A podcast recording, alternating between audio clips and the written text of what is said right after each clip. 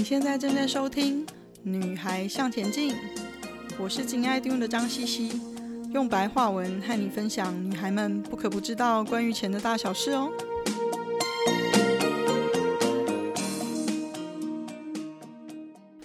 大家好，欢迎收听《女孩向前进》的第十八集。保守的人真的只能投资债券吗？大家普遍的认为啊，债券投资是只适合保险的投资人。但是其实债券有非常多的种类，有些种类的风险甚至要比投资股票一样，或者是甚至要更高。要去了解你想要投资的产品属性和风险在哪里，才能做出正确的决定哦。曾经有人来问我说，他说他是一个非常保守的投资人，手上有一大堆蓝筹股，蓝筹股就是大型股的意思。那因为大型股比较稳健嘛，所以通常是深受比较保险的、保守的人喜爱的。那说他要接近退休啦，觉得最近南非币计价的高收益债基金配息在八到十个 percent 之间，卖得吓吓叫，问我说买这个好不好嘞？我听了吓了一大跳，因为很多人对保守型投资人，所以投资债券这回事哦的理解并不是完全的正确。我们先来了解一下，为什么债券是大家认为投保守的投资人喜欢的投资标的哦。那持有债券其实就是你借钱给债券发行人。那这个债券发行人可以是各国的政府啊，或者是私人企业啊。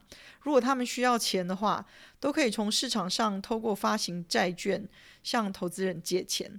那如果你借钱给这个发行单位，只要对方不倒闭，没有办法还钱。那每一期你可以收到他原本说好会付给你的利息，那这个利息就是嗯债券的票面利息了哈。举个例子，比如 Toyota 公司发行了债券，你买了它十年期的债券，譬如一百万，票面利息三 percent，只要 Toyota 不出事，不会没有办法还钱，你就可以在这十年的期间呢，每年领到你的三趴利息。那十年债券到期，你就可以领回你的本金。一百万，所以保守型的投资人为什么喜欢投资债券呢？我觉得可能是因为感觉有点像定存的感觉。那其实大家不知道不知道的是，债券的风险其实要比定存要高哦。那因为定存在有存款保险的银行在一定的额度之内啦，是保证可以领回的。那债券其实是没有保证的哦。那债券其实就是一种票券嘛。那发行人需要钱，所以就发行债券，用一定的利息向你借钱，那一路付你利息喽，期满之后还回你的本金。所以风险的重点其实是要看发行人的还钱能力，要看你的投资的是什么样类型的债券，是由什么国家或是是由什么样的公司发行的，风险是完全不一样哦。最主要是因为他们能还钱的能力也不同。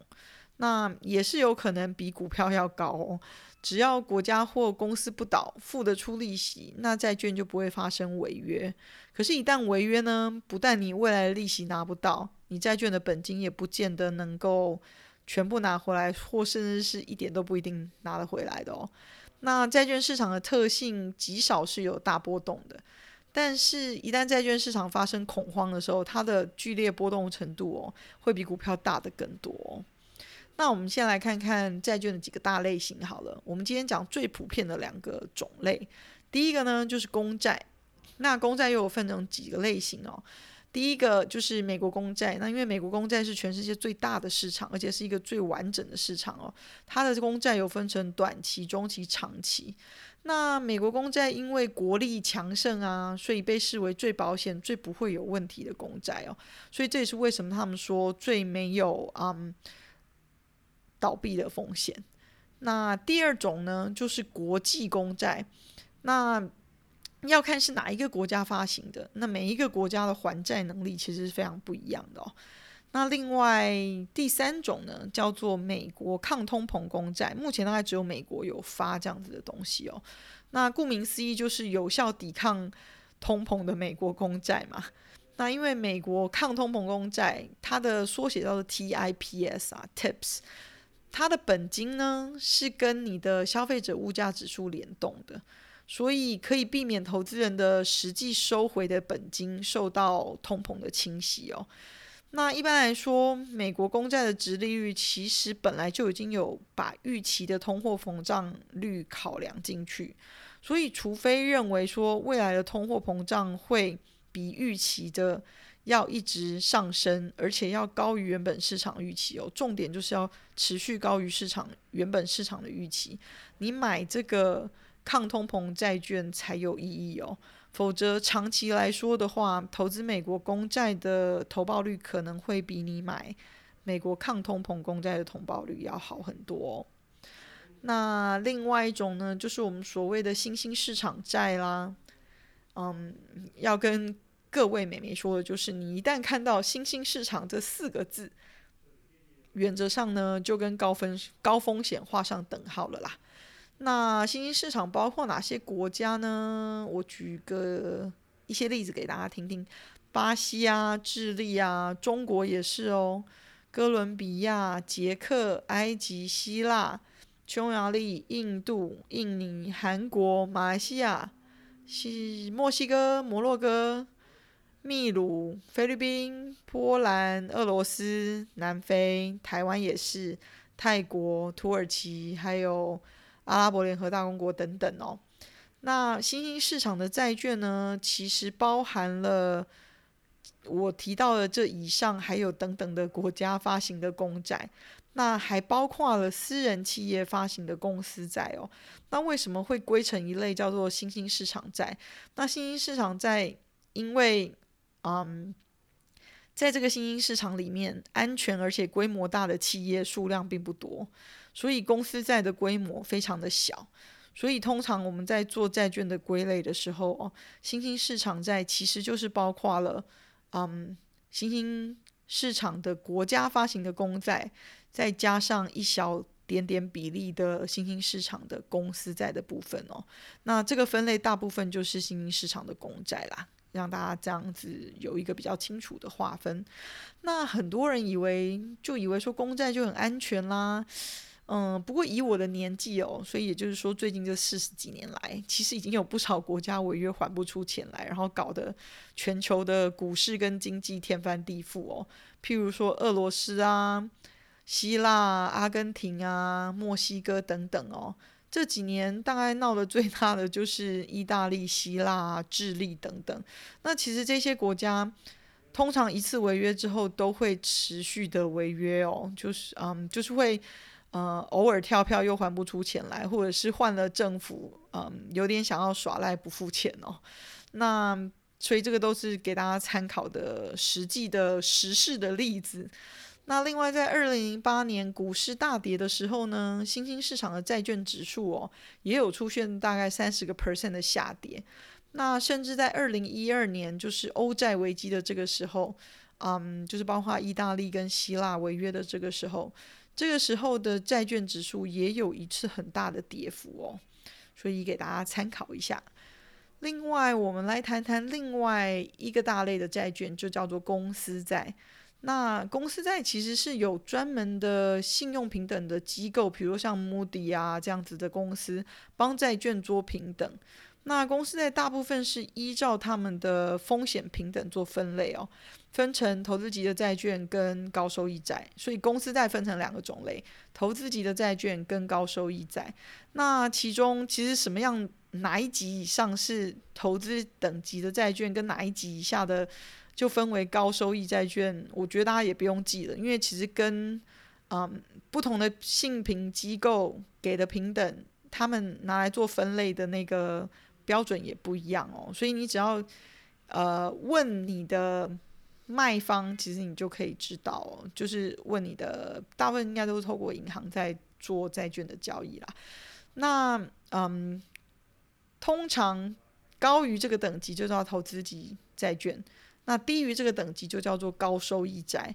那高收益债呢，也称为垃圾债券哦。那不一定大家都知道这回事。那后面我再跟大家讲说，到底为什么呢？那基本上公司债的走势通常跟着公司股票的走势走哦。因为公司如果基本面好的话，它的股票就会涨嘛。相对的，它的还钱能力也就比较好。所以公司债的走势跟股票的走势是一样的哦。嗯，股票往上，公司债就往上。那公债跟股票市场的走势其实是相反的哦。所以如果是想要规避股票市场的风险，其实投资公债才有这样子的作用。这是很多保守型投资人的迷思哦，常常以为说只要是债券都可以避险，其实不是的哦。嗯，再跟大家强调一次，一定要是买公债才会有可以避掉股票市场的风险哦。那回到我们刚刚讲的公司债的种类，第一种呢就是投资级的公司债。那这种公司债呢，就是相对风险比公债高一些。但是在所有公司债里面，是由评价比较好的、比较稳健的公司发行的债券，所以相对是比较稳健的投资标的哦。那公司比较不会有还不出钱的风险。那第二种呢，就是高收益债啦，大家常常听到的，因为这几年高收益债卖得很好哦。那在英文来说呢，它叫做 High Yield Bond，可是它有一个名称又叫做 Junk Bond，垃圾债。那不知道大家知不知道，川普一开始是怎么致富的哦？听说他的第一桶金就是透过操作垃圾债而得到的第一桶金哦。嗯，对于很多人来讲，这样子的债券利息比一般的债券高出非常多。那因为这样子的债券呢，风险比一般投资级公司债要高很多，所以你必须要付出更高的利息，你才能吸引投资人的兴趣嘛，要不然谁敢来买你的公债啊？呃，谁谁敢来买买你的公司债啊？对不对？我一定要利息付得高一点嘛。所以你现在应该比较清楚为什么前面我说那个自认保守型的投资人想投资南非币计价的高收益债，我听到吓到吃吃手了吧？他不仅挑的是呢最高收益的高收益债。乐色债，用白话说就是付最多利息的乐色债啦。那因为这个风险非常的高啊，而且不止这样哦，他还在又加了一个变数，就是外汇风险，因为它是用南非币买的，南非币的变数非常高。嗯，南非的经济不是那么稳定，货币上下的时候变动非常的大。那贬值的时候呢，常常是一泻千里，看都看不到。那升值的时候呢，却相对又没有这么的快。那你领的配息呢，很容易就是被你的外汇损失吃掉了。尤其现在台币升的这么多，所以了解你想投资的产品其实很重要。不要被高配息又觉得是保守的债券而误会了这个产品的风险哦。天下没有白吃的午餐，在债券的世界里又尤其是这么的明白啊。那投资债券其实是一个很好的投资啦，但我觉得或许比较适合资产稍微大一点的投资人。那为什么呢？因为买国外的债券哦，通常最小的额度都至少是一万美元起跳，而且要具备专业投资人的资格哦。现在现在的专业投资人的资格真的是非常麻烦，比如说在三年之内你要做过。嗯，derivative 就是衍生性商品啊，然后还有一些你的资产要大于多少啊，叭叭叭叭。我前一阵子才跟我的理专确认过，现我甚至我连我到现在都还不合格哦。所以其实对嗯对啊、像我们这种小额投普通的投资人来讲，很难参与这一个市场啦。那台湾也有债券，但是利息相对于国外的债券低很多。门槛却甚至要比买国外外国的债券高哦，所以更少人投资。所以如果要买国外债，要有一定的资产，才比较容易做分散投资跟分分散风险的动作。而且你如果买了债券，你没有到期想要卖掉，嗯。你卖回去市场的价钱其实相对不透明，因为不像股票是一个集中交易市场，你只要打开你的 App 或是打开网站，你就可以查得到很明确的价钱哦。所以这个交易步骤其实更麻烦的哦。那年轻人如果相对你的资产小一点，那你可以承受一些相对的风险，那其实投资股票会是比较好也比较方便的选择哦。嗯，股票投资也可以用比较保守的方法做。它的收益甚至可以比债券高，那这是我比较倾向的做法。我们也可以用一集来讨论一下，嗯，什么样是一个比较用保守的方法来投资股票的嗯好处哦。那来分享一下我自己对投资债券的看法好了。老实说，我自己不爱做债券，尤其是投资二十几年来呢，我大概也是到这五年才有一些透过债券基金持有一些美国公债部位，那大概是我整个 portfolio 的二十到三十个 percent，嗯。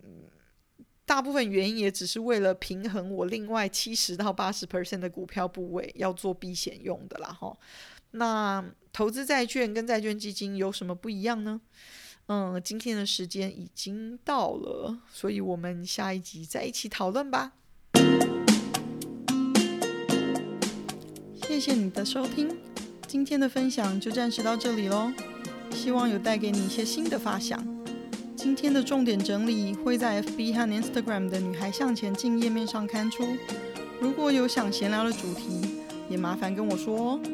记得给我们一个评价，还有别忘了和你的闺蜜们分享哦。